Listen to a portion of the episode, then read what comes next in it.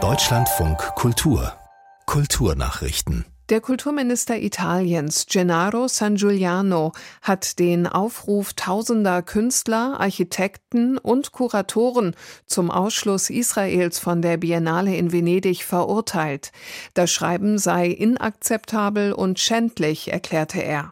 In einem offenen Brief hatte zuvor das Bündnis Art Not Genocide Alliance geschrieben, es sei inakzeptabel, Kunst aus einem Staat zu präsentieren, der gegenwärtig, Zitat, Gräueltaten gegen die Palästinenser in Gaza ausführe. Die Aktivistengruppe wirft Israel Völkermord vor.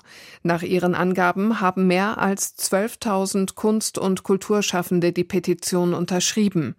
Kulturminister San Giuliano wies die Forderung zurück.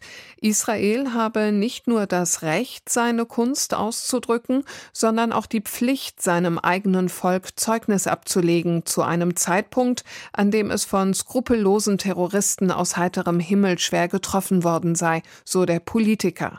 Die Biennale, die vom 20. April bis 24. November dauern wird, werde stets ein Raum der Freiheit, der Begegnungen und des Dialogs sein und nicht von Zensur und Intoleranz.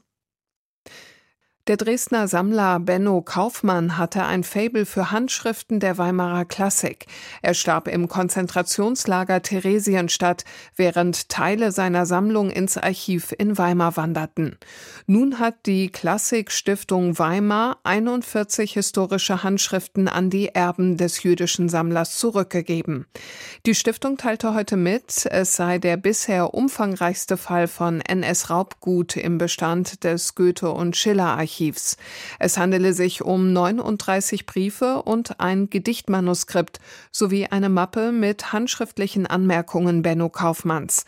Der Sammler wurde 1942 von den Nationalsozialisten deportiert und starb im selben Jahr.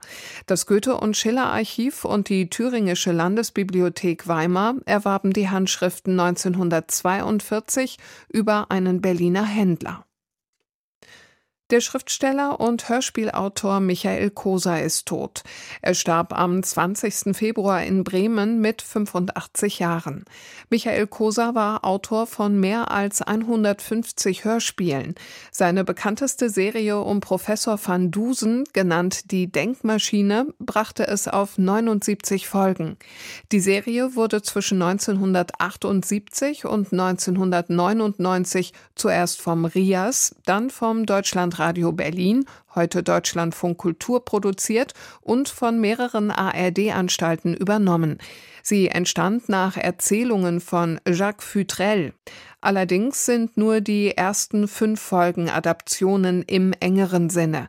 Die weiteren Geschichten erfand Kosa selbst und nahm dabei regelmäßig Bezug auf reale Personen und Ereignisse der Zeit um die Jahrhundertwende.